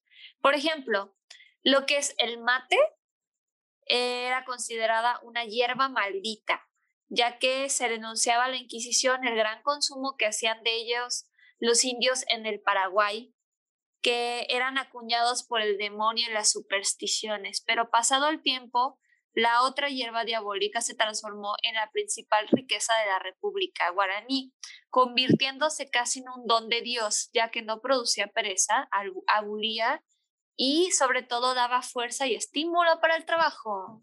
Y ahorita los eh, sureños, ¿no? Eh, Argentina, Paraguay, Uruguay, no, vi, no dan paso sin el mate, como la chela aquí como el café, la chela o el tecito. Sí, pero se fijan cómo es como, lo ven como una creencia y lo rechazan, pero ah, podemos, ya vimos que con el mate la gente está más activa y puede trabajar. Productiva. Pero permitido, ya, está bien, no pasa nada. Clásico. Y habían muchas drogas prohibidas. También, por ejemplo, el peyote era una droga prohibida. Los hongos también los fueron. Sí. La droga que más aparece en los canales inquisitoriales, o al menos sus efectos se encuentran más detallados, es la coca. Ya los primeros tratadistas consideraron que era notoria su capacidad para calmar el hambre y la sed, advirtiendo que muchos españoles se habían enriquecido con su cultivo y que el mayor negocio de Cusco era el de su comercio, lo cual se traía principalmente del valle de Toaima. Eso es importante mencionarlo porque también como los terratenientes nuevos, o sea, cómo fueron a trasladarse estos derechos de, ah, eran una persona originaria, llega el español, planta la droga que para, o la droga, o más de una planta, que es una planta en realidad. Es una planta. Y se vuelve un hit, ¿no? Para él, o sea, es un ingreso económico para España, porque además de ahí, ellos les cobraban impuestos para que llegaran a la corona española. Todo es varo, todo es cobro, todo es multas, impuestos. Neta es asombroso lo poco que cambia. Nada. Solo que no había Twitter. no sé si desgraciada o afortunadamente no había Twitter. Pues sí. Otro dato curioso es que el 31.5 de los reos, o sea, de los reos hablando de que fueron atrapados por la Inquisición, eran españoles. como es casi natural, pero hay que hacer constar que los negros esclavos en su mayor parte alcanzan un elevado 18.6%, los mulatos el 16.6%, todo muy acorde con el medio social en el que sus vidas se desarrollaban. Los mulatos eran muy numerosos en el momento álgido de la persecución de la hechicería, al menos unos 144 mil en México, América Central, Antillas y unos 95 mil en Sudamérica. Raza de hombres y mujeres astutos y rapaces, así les decían. De costumbres poco católicas. Astutos y rapaces. O sea, que trabajaban sin, que trabajaban sin, pues sin más, y no teniendo ninguna consideración para el sexto mandamiento. Ah, claro, porque estoy segura de que no se acuerdan cuál es el sexto mandamiento. Yo no me acuerdo. ¿Cuál es? el sexto mandamiento de la ley de Dios prohíbe todos los pecados contrarios a la castidad. También toda acción, mirada o conversación contrarios a la castidad. Los pecados contra la pureza, cometidos con pleno conocimiento y consentimiento pleno, son siempre graves, o sea, popular. O, sea, el consentimiento es malo. O sea, la sexualidad. es no cogerás. Si no vas a tener hijos, ¿para qué? ¿O para qué tienes pensamientos? Pervertida. Y si eres mujer, peor también. Peor. Estás haciendo un rito satánico. ¿Qué te pasa con tu marido? Pero estás haciendo un rito satánico. No, qué, qué espanto. Y el pobre hombre, aparte, que él no sabe de cosas malas, de, de pecado, es una. Lo estás, lo estás invocando a que vaya al camino a la vereda del diablo. Maldita Nos sea. encaminando. Maldita sea. Ay, no. Ahora voy a hablar de algunos datos curiosos de ciudades en México. En Celaya, el ambiente hechiceril estaba a flor de piel desde el mismo momento de la creación de la ciudad en 1570 por estancieros. Casi todos eran en Celaya de origen vasco. Su mismo nombre, Celaya, deriva de la palabra vasca Salaya, tierra llana en vascuense. En 1614, sí, yo no lo sabía. No sabía que había vascos en Celaya. Sí, de, hay muchas colonias, por así decirlo, que eran estados, que tienen españoles, pero de diferentes zonas. Algo curioso, por ejemplo, en Jalisco, en Guadalajara específicamente, eran de andaluces. Mm. Por eso dicen esto de los ojos bonitos, porque los andaluces tienen una combinación de personas españolas y de moros, ¿no? O de árabes. Los ojos tapatíos. Los ojos tapatíos. Y bueno, hostia. significaba tierra llana en vascuense. En 1614 era comisario Pedro Núñez de la Rosa, hombre rico que tenía excesivas ambiciones y necesitaba hacer méritos ante los ojos inquisitoriales y para ello recurrió a una antigua acusación de 1.608 temas hechiceriles, más de una veintena de personas testificaron ante él y poco después de la Inquisición envió a Diego Muñoz, que mandó a publicar un edicto general de fe. Al día siguiente fueron 115 las personas, la mayoría mujeres, las que se presentaron a testificar. Nada tuvo la menor importancia para los inquisidores cuando examinaron los casos y se limitaron a reprender a 21 mujeres y un hombre. Pero se fijan cómo metieron tantos casos nomás para ver si sacaban varo. Sí, o sea, fue así como acusaron a cualquiera, a quien fuera. Claro. 168 desconocido. 115. era como un caso, 115. Y Pero tengo esta, tengo esta pequeña sospecha de que esa pequeña porción de hombres probablemente fueran homosexuales, ¿no? O algo por el estilo. O negros. Sí, que no entraban en, sí, o que no entraban en la, en la media, ¿no? Del español o de, sí, de sus castas, de su sistema de o castas. Sea, blancos heterosexuales no creo que hayan sido. Sí, hombres o, o, que eran empobrecidos o racializados o a lo mejor homosexuales, o sea, Definitivo, eso lo puedo asegurar. No creo que haya sido así un vato whatever. No. Claro, y mucho menos español. Y bueno, entre 1620 y 1623, una ola de acusaciones se extendieron por Guadalajara, en las que se vieron involucrados centenares de personas. De Mi tierra natal, por algo soy La de ojos tapatíos. ya me chivié. Una ola de acusaciones se extendió por Guadalajara en la que se vieron involucrados centenares de personas y 100 años después le toca el turno a Coahuila. Es decir, la historia de acusaciones se repite una y otra vez y todo se reduce siempre a lo mismo. Detenciones de mujeres con fama de hechiceras que al final son dejadas en libertad, la mayoría de las veces sin castigo alguno, hasta eso, pero que originalmente se buscaba aprovecharse económicamente de los bienes. Ay, no, güey, pero es lo mismo que está haciendo ahorita Claudia Sheinbaum y en general el gobierno con las feministas. Es lo mismo. Sigue siendo lo mismo. Te voy a perseguir porque se me acaba de ocurrir, porque la gente dices que eres, que, que eres una bruja y ya. Claro. Voy a, perder tiempo con ustedes, voy a poner el foco de los medios en ustedes para que gasto tiempo en buscar al narco, para que busco tiempo para agarrar banda que anda robando. Qué pues increíble lo cero que avanzamos. Pero aparte, lo que, o sea, lo que me parece cuestionable es el tema de, bueno, eh, y no les pasó nada. No, yo creo que, que sí había como un castigo social, estoy convencida de eso. O sea, yo no creo que dijeran, ay, esa vieja es hechicera y come bebés y se coge a animales. A, mi marido. Todo haya estado chido, ¿no? Si nada más en la prepa decían, esa vieja es bien golfa y pues básicamente tu vida completo. Entonces, o sea, definitivamente tenía que haber un precio, pero tal vez ese precio más allá de la iglesia quitándote bienes, también era un precio social. O sea, claro es un outcast. Y no olvidemos también que los españoles llegan a Latinoamérica literalmente a sacar varo, o sea, hay que hacer un poquito ahí como de recordar la historia, las reformas borbónicas de eso trataban, o sea, ponían cada vez más impuestos a cualquier pendejada que se les ocurría porque la corona necesitaba respaldar guerras en Europa. Y llegaron, cambiar el oro por espejos. Claro, y es como de, ah, bueno, pues te voy a poner un impuesto por ser bruja, te voy a cobrar, te voy a quitar tus terrenos, te voy a... O sea, para empezar, muchas de las mujeres, si se mencionaba en uno de los libros donde estuve investigando, que ahorita se los voy a mencionar los vamos a dejar en la descripción para que los puedan checar porque están buenísimos, o sea, no terminaría, duraría 10 horas en el podcast, pero de verdad es muy bueno.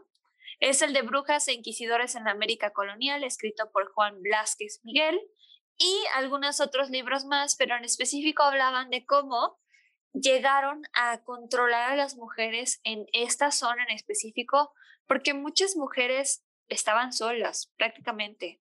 Aunque fueran casadas, estaban solas ante un Estado y no tenían jurisdicción cual apoyarse. Entonces llegaba cualquier otro español, te sometía como bruja y si tenías terrenos, cámara, bye para tienes a tu marido para defenderse. Exacto, sí. Es un sometimiento social y como dice ella, sí hay una carga detrás de eso. En teoría a lo mejor la Inquisición no les hacía nada, que para ellos nada era que no te mataran. Exacto, no te hice nada, nada más no te quemé o no te colgué. No, veas de sale, no, te fue bien, nomás te quité todos tus terrenos, todo tu dinero, te puede haber quemado. Pero aparte de lo que es de lo que mencionas es justamente cómo se ensañaban, aparte con mujeres, con mujeres eh, racializadas, empobrecidas, migrantes, eh, que no estaban casadas, para que no tuvieran como un marido que pudiera salir a, defender, por decir algo así, o sea, una y tenía derechos, eh, que pudiera respaldarte de alguna forma, o atraer a mujeres vivas, solteras, en situación de prostitución, Exacto esclavas, onda por el estilo, entonces era como de, pues sí, güey, o sea, ¿qué le, qué, o sea, ellas cómo se van a poder defender? En ese momento no había ni un solo derecho, ni uno. Entonces, no, es como de apenas te dejamos hablar, te dejamos testificar. Y eso nada más era para acusar a otra. Porque no creo que así de fácil una mujer pudiera testificar para acusar a un vato. No, y era, y tristemente muchos de estos casos fueron mujeres acusando a otras mujeres. Está muy sad. Mujeres. Sí, pues imagínense, o sea, apenas tenemos unos poquitos años como queriendo derrocar esta idea de ser competencia entre mujeres y de tirarnos hate y todavía como que nos falta. ¿Se imaginan en ese tiempo? Sí, mentes. Aparte, la mayoría de, de las declaraciones o acusaciones pues eran empujadas por este pedo de es que mi marido la vio, no, o mi marido le gusta. O mi marido se acostó con ella. Exactamente. Exactamente. Es una bruja, no es porque mi marido sea un infiel, es una bruja, ella lo sedujo. Siempre está el vato de por medio, ¿no? Ese pedo de él no es culpable, el defenderlo. La culpable es ella, porque ella es una bruja. Pero pues al final nos dimos cuenta de que muchas cosas siguen igual y que creo que es importante nombrar a estas mujeres y recordarlas y darnos cuenta de que por más absurdo que parezca, sigue sucediendo. No quizás a tal grado, pero sigue sucediendo. Y pues este fue mi tema, espero que les haya gustado. Déjenme cualquier comentario, cualquier cosita que, que les haya parecido. Acuérdense de suscribirse y pues sus redes, Pongan la campanita. Yay. Aru, ¿algo que quieras decirnos, anunciar tus redes? De todos modos las voy a poner abajo, pero lo que quieras. Bueno, pues yo no tengo redes así como tal personales en donde me puedan seguir, porque no tengo Twitter, en mi Instagram solamente tengo amigos cercanos y familia, y mi Facebook también lo tengo todo cerrado. Es que es una bruja perseguida, hablando de... La busca la Inquisición. La Inquisición. Antes de la persecución de las brujas, ya lo tenía todo privado. Como que nunca he sido una... Eh, vaya, siempre he sido una persona que me da miedo el Internet. o sea, básicamente todo lo que ha pasado. Bruja, eres bruja. Es mi pesadilla hecha realidad de lo que pasa en el internet. Entonces, este, no sé, siempre he tenido mi Instagram cerrado y andas así, ¿no? Eh, las redes.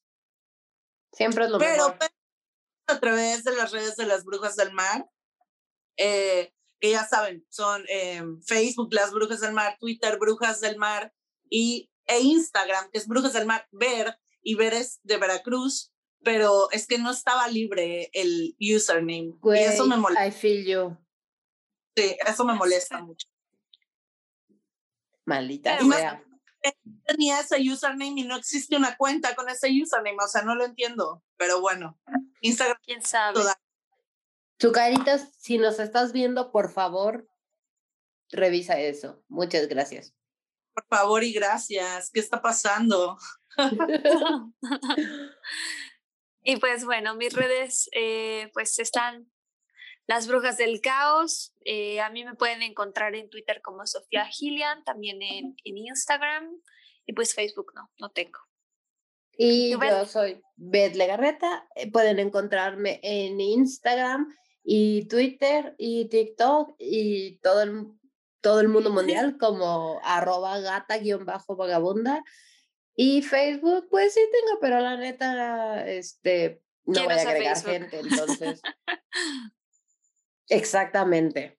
Bueno, gente, por cierto, ahora sí, no se vayan todavía porque tenemos la segunda sección, que es Cuéntale a las brujas, nombre que me acabo de inventar, básicamente pero vamos a leer sus anécdotas que nos dejaron en diferentes grupos este, y lugares del mundo internetoso.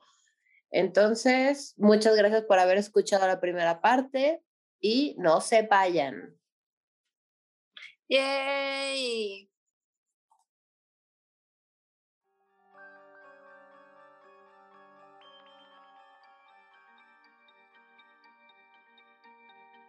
Hola y muchas gracias por haberse quedado a nuestra segunda sección, que es básicamente leer las anécdotas paranormales que ustedes nos mandaron por diversos medios. Muy probablemente para siguientes episodios vamos a estar convocando por Instagram, ¿no, güey? sí, por Instagram. Para que no esté eh, dispersado por todos lados. Y pues, pues empezamos. Yo traigo algunas, Sofi tiene algunas y pues vamos a ver qué onda.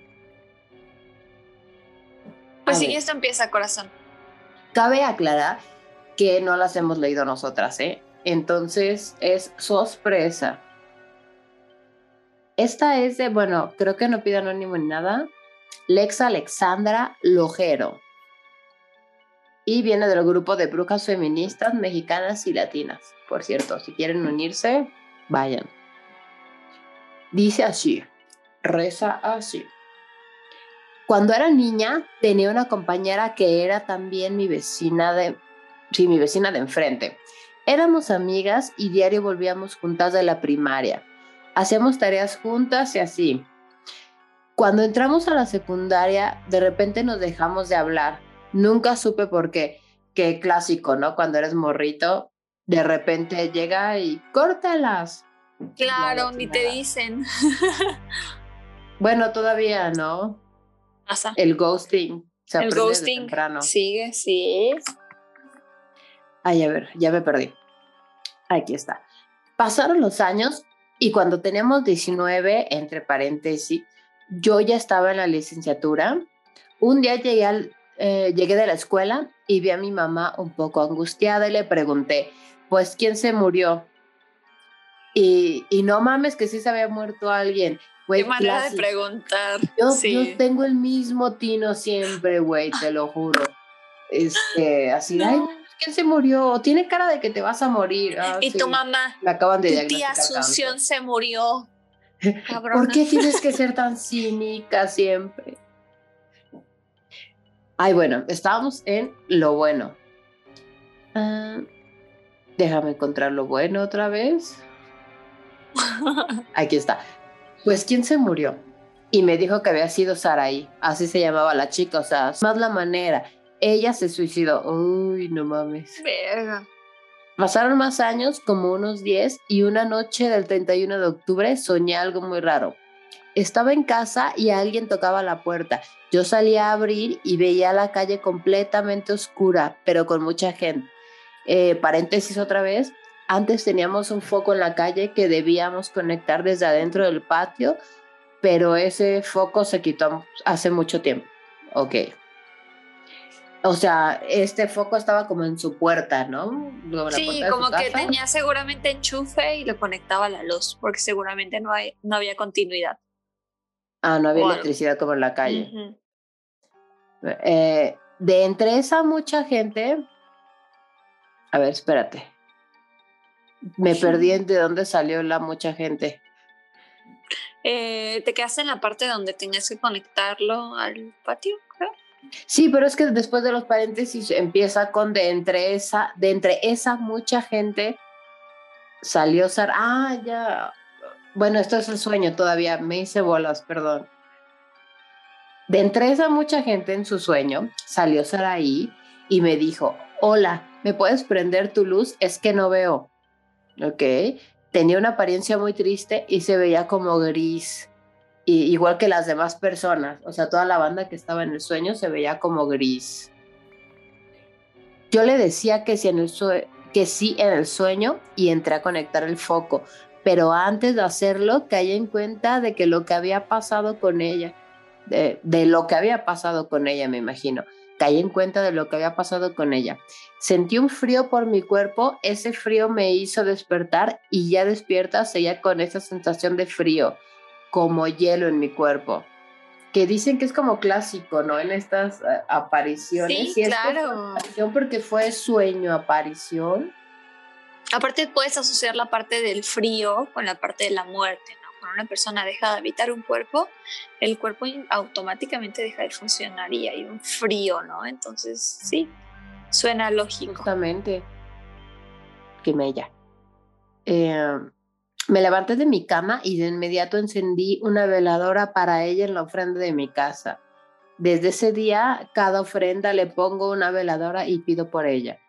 Eh, espero que esta historia les guste y sirva. Muchas gracias, Les. Este, y pues no manches. Lo que no entiendo bien, a ver, déjame ver, es, ah, ya, es si este sueño había sido como inmediatamente después de que se enteró de la muerte de su ex amiga, pero no, fue 10 años después. claro, que a lo mejor igual y seguía siendo su amiga, pero pues estaba pasando por cosas pues muy feas y pues uno se aísla, ¿no? Cabe destacar. Sí, Entonces. Solo, quizás si te sirve ese comentario, Lex, pues creo que quizás era una amiga. Sí, seguía siendo tu amiga, pero pues la vida nos lleva en caminos separados y no necesariamente tenemos que ser archienemigas o enemigas o desconocidas como tal.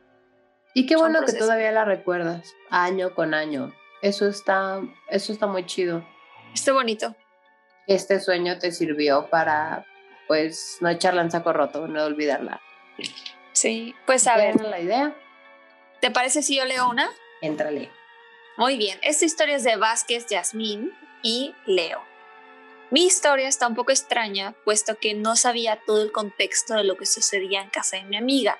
Mi historia comenzó un día jueves, lo recuerdo muy bien porque eran los días que me iba a casa de mi amiga saliendo de clases. Estábamos teniendo un día ordinario, llegamos de la escuela, comimos, lavamos los platos y limpiamos toda la cocina. Justo cuando terminamos me dijo que si subíamos a su cuarto porque ella quería acostarse un rato antes de comenzar a hacer la tarea. Le dije que sí y subimos. Llegamos a su cuarto, lo recogió y en lo que ella se acostó a mí me dio mucha sed, pero me daba flojera bajar a servirme un vaso de agua. Desgraciadamente, mi sed no se pudo contra mi pereza, así que le dije que bajaría a tomar poquita agua. Ella me dijo que estaba muy bien, que si iba conmigo o yo bajaba solita. Le dije que yo iba sola. Total, iba ah, bajando. Ah, qué valiente, ¿eh? estoy segura de que se va a arrepentir. Ya sé, yo sigo como de. sí, total, iba bajando las escaleras cuando de pronto vi un niño en un escalón. Yo me quedé paralizada porque estábamos solas, ella y yo, y aparte, un niño Jamás había visto niños en su casa. Me quedé parada ahí como un minuto, pero yo no reaccionaba. De verdad sentía mucho miedo, así que mejor decidí gritarle a mi amiga para que bajara. Cuando ella iba bajando hacia conmigo me vio toda pálida y confundida, así que me preguntó que si estaba bien. Le respondí que no, que había visto un niño en los escalones. Güey, pero el niño seguía ahí, o sea, ella me paralizó, ¿no? Se paralizó viendo al morrito. Yo creo que no, porque la amiga le preguntó. Ah, se desvaneció, yo creo. Yo creo. Sigue, cuando le comenté esto, ella me dijo que no me pusiera mal, que me tranquilizara, ya que era su hermanito que murió cuando estaba pequeño. No. Me platicó que cuando ella estaba sola en su casa, su hermano jugaba con ella y la cuidaba. Verga. Yo igual con mucho miedo no entendía qué pasaba y desde ese, suceso, desde ese suceso, cada que iba a su casa le pedía que me acompañara a todos lados. La verdad, sigo sin entender cómo no le daba miedo y lo veía como algo normal. Pues es que es común, ¿sabes? Asocias a una persona querida y, es que en realidad es que los espíritus como tal son personas en otro plan. Entonces, si tú conoces a la persona, claro que dices, pues es mi carnal. Sí, pues qué chido, pero...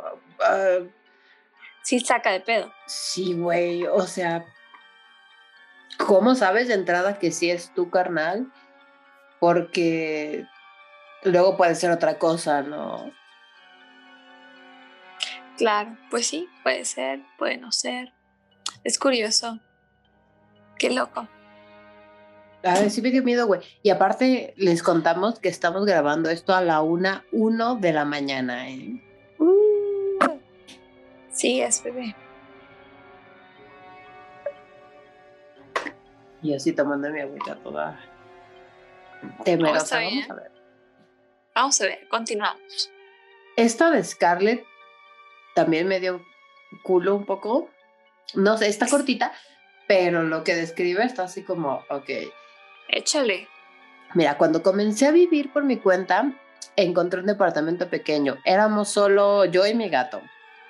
Una noche desperté y vi un hombre entrar al cuarto y pararse al pie de la cama. Era alto y no se le podía ver la cara. Me gritaba y gruñía pero no pude entender qué decía o qué quería. Güey, imagínate qué pánico. De repente en tu recámara hay un güey que no se le ve la cara y está gritando y gruñendo. Oh, no mames, me dio un montón de miedo esa imagen. Qué miedo. Y no es mi ex.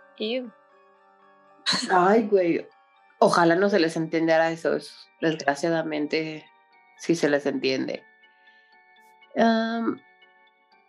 Eh, su gato estaba entre él y yo mi gato estaba entre él y yo, o sea, así como defendiéndola, parado sobre la cama con el pelo, pelo erizado.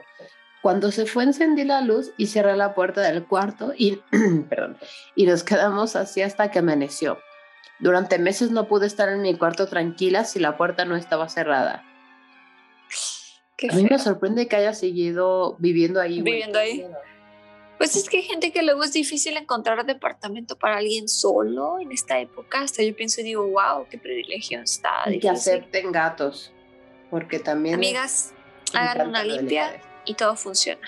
Pero sí los gatos, este, yo tengo una anécdota sobre eso. Y hay gatos que neta te protegen. Los gatos detectan un montón de cosas. Yo me acuerdo con mi gato Benito. No. Que ya no está, está en casa de mi tío, está con mi tío en Guadalajara. Pero... Ah, pero todavía vive. Sí, Benito es feliz, feliz y contento, precioso. Pero yo recuerdo una ocasión que en esa casa varias veces me encontré con sonidos extraños, sobre todo en la noche, de pisaditas como de un niño pequeño, como cuando alguien anda descalzo, sí, horrible.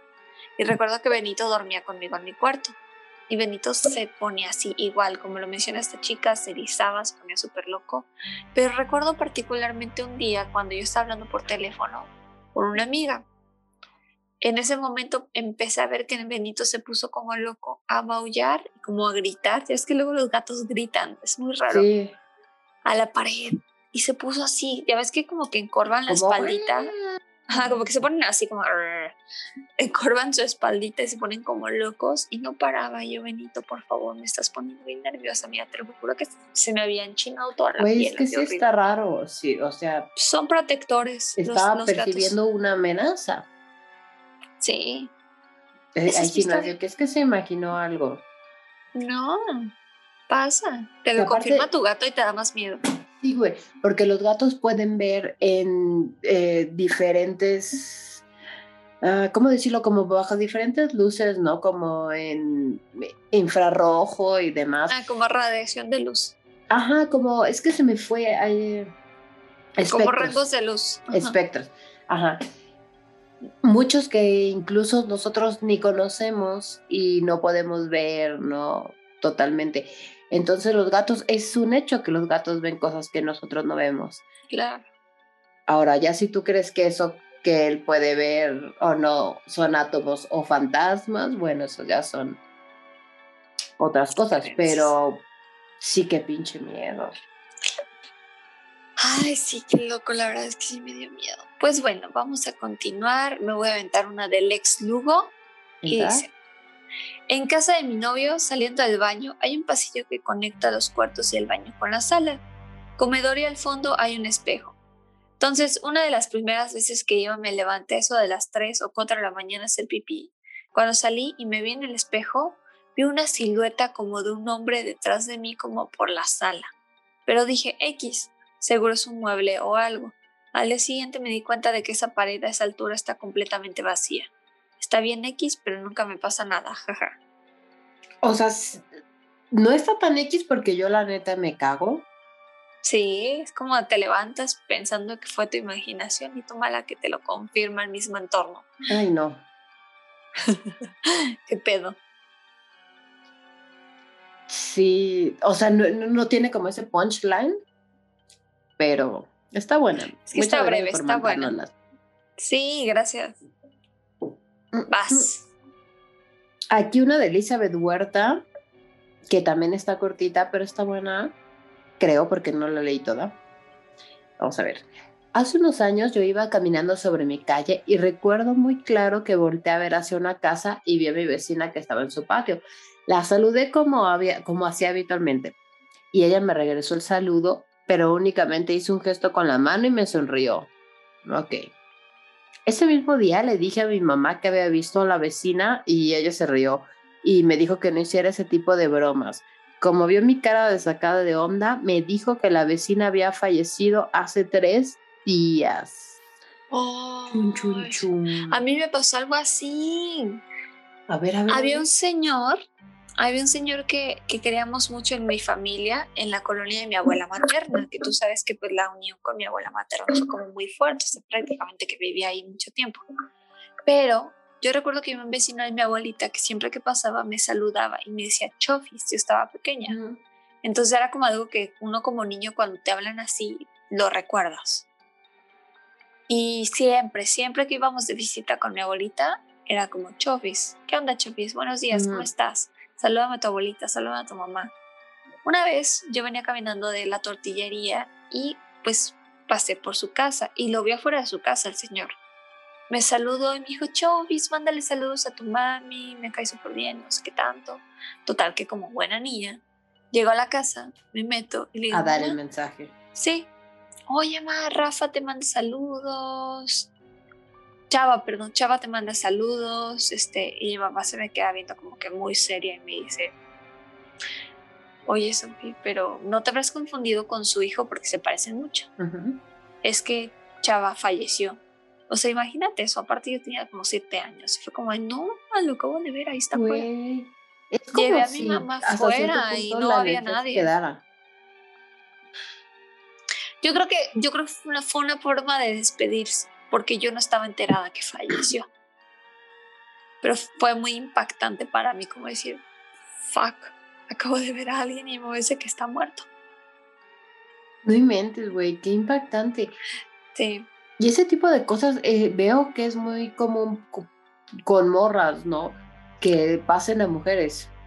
Sí, de hecho sí. En teoría mi abuela veía cosas, mi mamá no, pero yo sí.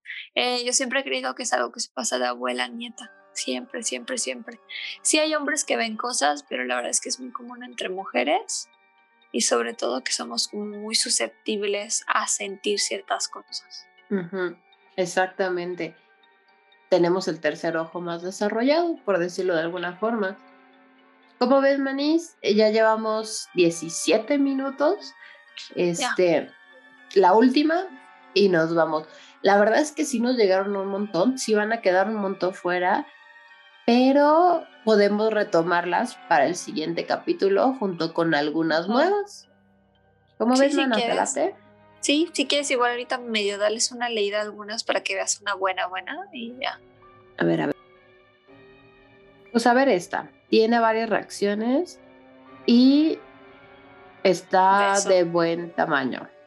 A ver. Vamos a ver. Cuando tenía como 15 años nos mudamos de casa. Les comento que yo tenía una gran fascinación por las casas, aún. Pues yo también este, veo una casa que me gustaba y me pregunto cómo será por dentro. Bueno, hubo un tiempo bastante largo que siempre soñaba con casas, siempre casas distintas, incluso lugares como abandonados. Al principio eran sueños donde veía las casas por fuera, pero luego empecé a entrar en ellas. Lo pone como entre comillas. Tengo muy presente un sueño en el que entraba a una casa y había como una fiesta por un instante me asustaba porque no me habían invitado. Eh, se asustaba porque no le habían invitado. Ah, porque estaba ahí como que alguien le fuera a reclamar, ¿no? Sí, como de, eh, te metiste a la, a la fiesta, ¿quién eres? Sí, ¿tú qué estás haciendo aquí? Pero luego me di cuenta de que la gente no podía verme. Mm, o sea, sí estaba de colada, pero colada invisible. Colada en otro plano. Qué chingón. Lo que no he comentado es que cuando soñaba despertaba con rasguños. Era imposible que yo me rasguñara porque antes mordía mucho mis uñas, eh, antes mordía mucho mis uñas y no tenía mascotas. Un día le platiqué a un amigo, eh, paréntesis, que tiene como un sexto sentido, cierre de paréntesis, y me dijo que posiblemente hacía viajes astrales. Sí, justamente me sonó como lo mismo, ¿no? Como si estuviera viajando astralmente. Y preocupado agregó, ya no los hagas porque no estás teniendo control y por los rasguños posiblemente varios entes o demonios han intentado poseerte. Colgarse. Eh, demonios, no sé, no le estoy creyendo mucho a él. Bueno, le creí, ella sí le creyó claramente. Le creí porque recordé el sueño donde la gente no podía verme eso y porque tiempo después pasaba con otro amigo, eh, paseando, perdón, con otro amigo, me encontré la casa que había soñado y que estaba en un lugar al que yo no había ido antes. No manches. Ay, güey. Qué loco. Sí, yo creo que sí suena como a sueños astrales, ¿no? Lo que me queda así como duda es que no creo, la neta, que un demonio te posea en un viaje astral, ¿no? Creo que es más como este miedo a lo desconocido, como a la Ouija. No la juegues porque te va a poseer un demonio. No, no juegues Pokémon porque te va a poseer un demonio. Y así eternamente. Exactamente. O sea, el... Bueno, y aparte, pues es muy difícil y muy complejo determinar qué es lo que estamos percibiendo. Si es un ente, si es un poltergeist, si es un demonio. O sea, es muy difícil, la verdad. Muchas asumen que es un demonio. Es, es, lo más fácil. Es lo que hablábamos en el episodio, ¿no? Este eh, menjurje de ideas, de creencias, de, perdón, de religiones, es lo que nos da al final este tipo de teorías de si viajas, de si tienes un viaje astral, te va a poseer un demonio. Claro, porque es contrario de la Iglesia Católica. Eh, bueno, después comenta que, por cierto, no me acuerdo, creo que no dije su nombre, ¿verdad? Esta anécdota es de Lisette Sandoval. Después comenta que a ella ya no le pasan estas cosas, pero después se fue a vivir a casa con su abuela y ahí sucedieron otras cosas que han sido experiencias feas. Lo que sí es que entre más pasa el tiempo, menos me suceden, pero son más fuertes. Uy, Lisette, nos hubieras contado a las demás, ¿eh? Hubiera estado buena. sí, me dejó picada. Hay que ponerle así de, por favor, tendremos más programas y más espacio. Continuará la trilogía de Lisette. Bueno, Mana, ya terminamos por, hoy, por el día de hoy. Este, muchas gracias por habernos escrito. Ay, sí, muchas gracias. La verdad estuvo bien bonito y es súper chido y súper interesante leerlas. Este, síganlo haciendo, vamos a seguir convocando. Síganos en redes que van a aparecer en pantalla otra vez. Y pues muchas gracias. Muchísimas gracias por todos por su atención y cualquier cosita pues acuérdense de suscribirse, de activar la campanita, de darle me gusta, de comentar, de interaccionar con nosotros porque nos ayudarán muchísimo. Pues cuídense mucho y que estén muy bien y feliz noche. Bye. Ojalá que puedan dormir. Yo no. Yo sí.